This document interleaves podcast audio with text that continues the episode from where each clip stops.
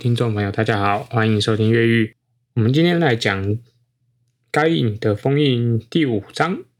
那第五章的标题是“父与子，渴望与距离的延续”。好，顾名思义啊，这一章节讲的是父亲跟孩子之间的关系哦。那上一章帮大家回顾一下，上一章我们讲的是残酷文化，就是霸凌这一块哦。那相对于上一个章节啊，其实这一章是相对非常好读的一个章节哦。但是好读归好读，我们这边还是来帮大家用说的方式，让大家可以轻松的听这一个章节。开头啊，我觉得书这个故事我很想要念给大家听。美国诗人卡尔桑德尔。在他的自传啊，就《少年游》这本书里面哦，他讲了一段，就是父亲跟他之间的关系，这个距离是如何的萦绕在他心头。我记得在一个圣诞节的早晨，父亲牵着我走在大街上，他说：“我抬头看看晴朗的天空，想起之前读过一本关于星星的书。”我用小手指指着天空，扬起脸对父亲说：“爸爸。”有些星星距离我们有几百万里远呢，而我的父亲甚至没有低下头看看我，他只是用鼻子闷哼了一声，仿佛我说的是什么再可笑不过的事了。然后他说：“我们现在一点也不需要关心那些石头。”他的石头讲的是星星哦。之后我们走了好几条街，两个人默默无语，无语。我仍然握着父亲的手。但我觉得我们之间也有了几百万里的距离。好，念完了这一段呢，我想请听众朋友，也许可以去回顾一下，你小时候有没有曾经对你爸爸提过问，然后你爸爸根本不在乎这个问题，或者是他不回答？那其实主持人我自己啊，小时候就常常这样子，我就小时候是个好奇宝宝，我常常对我爸提问。然后我印象很深刻，我爸总是觉得我很烦，就不要问这么多。然后我妈会打枪，就是说小朋友问就是他好奇，你要回答他。这在我小时候留下了一个很深的记忆，因为我老爸从来都不愿意多讲的人，所以他几乎都没有回答过我所提出的这些问题。所以在看到呃作者引用这个。诗人卡尔桑德堡的这个《少年游》里面这一段啊，唉，我听的是真的觉得，嗯，好像我的童年也是这样子的。有时候我好想要跟爸爸拉近距离，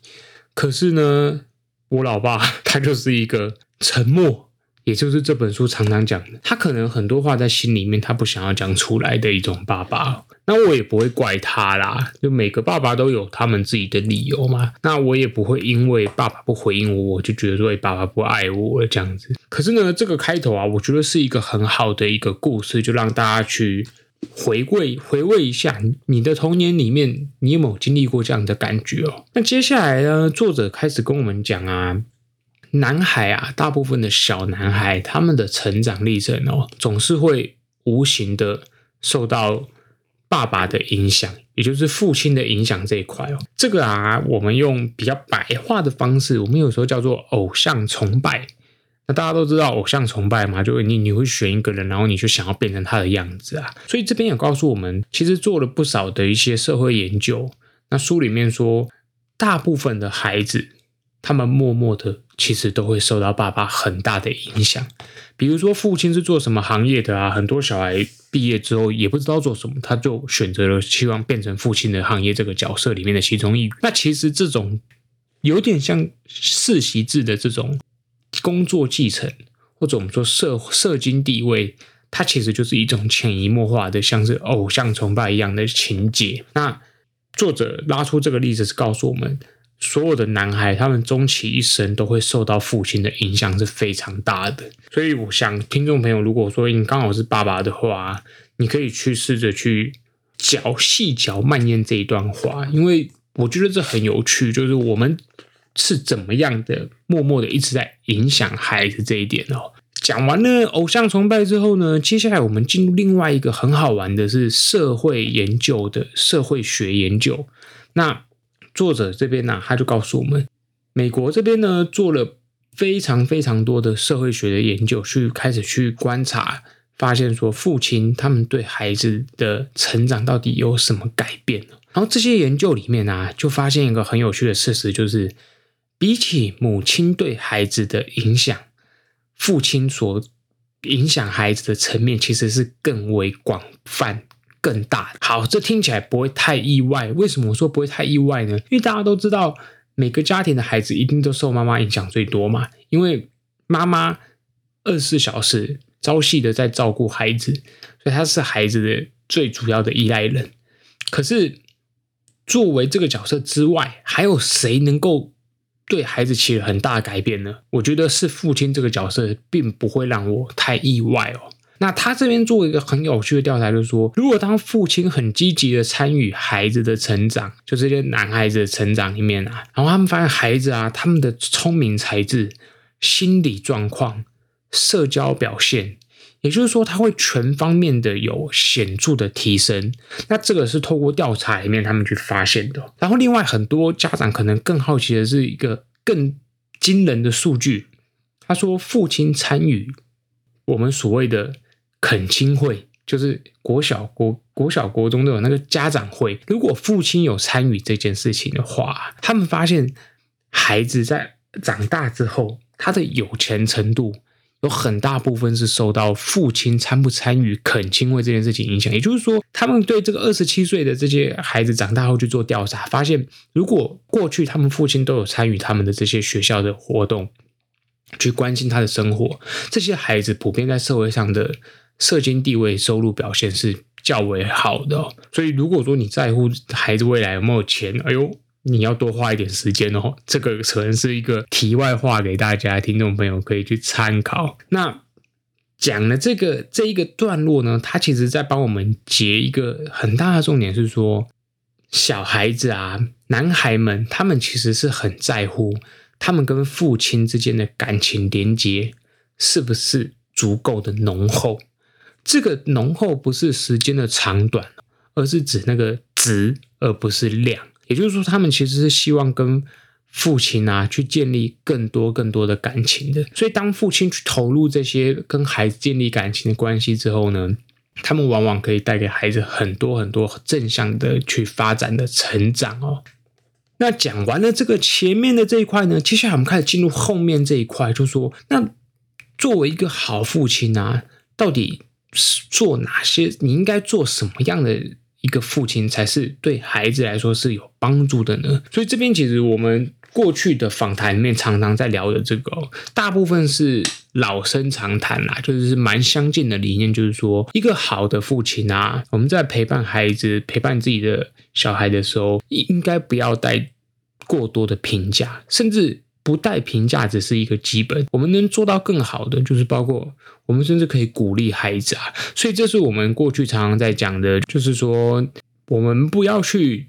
批评孩子，我们应该要多多的去欣赏孩子的优点。过往我们在各个家庭看到都是啊，大家对孩子有很多的批评，觉得说啊，这个我的孩子这个不好，那个不好。可是我们很少会听到有人说我的孩子这个很好，那个很好。因为这在亚洲社会里面更是一个非常非常常发生的，就是大家都在讲自己小孩的缺点，可是从来没有人愿意正向的去跟你的朋友讲说，我觉得我小孩有这个优点，这个优点，这个优点。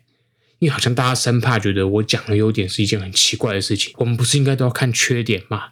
那这个观念在这本书里面其实也多次的强调到，我们在前面几章里面也不断的谈到这样子的一个内容。后段这边还有更还有一个，我觉得也很值得听众朋友，如果你是父亲的角色，你可以好好去咀嚼的另外一个观念，就是说，很多父亲我们在面对自己的缺点与挫折的时候，很多父亲是去恼羞。比如说我自己的爸爸好了，我爸每次。他讲的事情不是这么确定的时候，他就会壮胆，他不愿意承认错误，所以他也因为这样子，常常跟我妈吵来吵去。可是，在孩子眼里，我们当然长大了，我们就知道谁是对，谁是错的，我们可以自己去评断。可是，在我爸爸其实到现在这个年纪，他还是会出现这样，就是他不愿意呈呈现出他的缺陷，然后还有他所身上的挫折。那作者这边告诉我们，这种。父亲身上的缺点与挫折，它其实是小孩啊他们最大的、最好的学习教材。也就是说，父亲如果勇于承认错误跟自己的不足，他会帮助孩子同样去建立孩子发现我不应该这么自满，因为我的父亲都没有自满呢。那我为什么要这么自满呢？所以相对的，这其实是相辅相成、互相学习。所以父亲如果能够谦虚，能够面对错误，孩子相对一定会从这里面去学习父亲的这个榜样。然后很多父亲他们很怕说，我如果养一个男孩子，我让他们有太多的感情表达，会不会他就变成一个富有情感的孩子啊？然后很懦弱。作者告诉我们，完全相反。孩子如果他学会了各种情感的表达，他成为一个多愁善感、可以勇于表达自己的孩子，他才会变得更强韧、更茁壮。也就是说，传统那一套，我们前面讲的铁的纪律，把小孩锻炼成钢的这种做法，它其实才是反面的，让小孩不会成为我们希望他成为的那样子的一个男人。正确的做法应该是我们让他们去学习各种情感的表达，那他们自然能够在未来的生活里面去发展出一个良好的自我。我觉得这一个观念在这本书里面是。不断不断的 repeat 在这一块哦，最后末段呢，作者开始跟我们聊到啊，青春期呀、啊，很多很多的父亲跟小孩都会有很多的冲突，那它其实是来自于父母无法放下控制这样子的观念。一旦你想要控制小孩哦，你的小孩就会离你越来越远。所以这边也告诉我们，不要去控制孩子。我们应该是成为在青春期，就让他告诉我们，父母应该是要成为孩子的陪伴者，而不是一个好像所谓我是你的那种领队啊，或者是什么老师的这种观念，这都会让小孩有很大的反弹。那最后，我想分享给大家，书里面有一个段落讲到说，就是有一个小男孩他去滑雪，然后为期一个礼拜，最后结业的时候，老师问他说：“你最大的成就感，你最开心的是什么事情？”结果，这个孩子他讲出来的话，我觉得非常的感动。他说：“我最开心的时刻是当我滑得很好，学会滑雪的那个时候，我爸爸看着我，那一个瞬间是孩子觉得最光荣的时候。”我想起来，我以前小时候也常常这样子。我希望我在做一件事情做到很好的时候，是爸爸看着我的。那他看到我好的那个时候，我才觉得我真的好了。我才觉得我的表现是有价值的。那我想，这是这一个章节啊，这个章节叫做“父与子：渴望与距离的延伸”，最核心的理念。孩子都希望表现最好的一面，也希望父亲这个角色是可以看着他们的，是可以真正的把目光放在孩子身上，去看到孩子想要呈现的那个好，然后我们去鼓励他们。好。这个章节我们就聊到这里啦，相对轻松的一个章节，我们下一回再见，听众朋友，拜拜。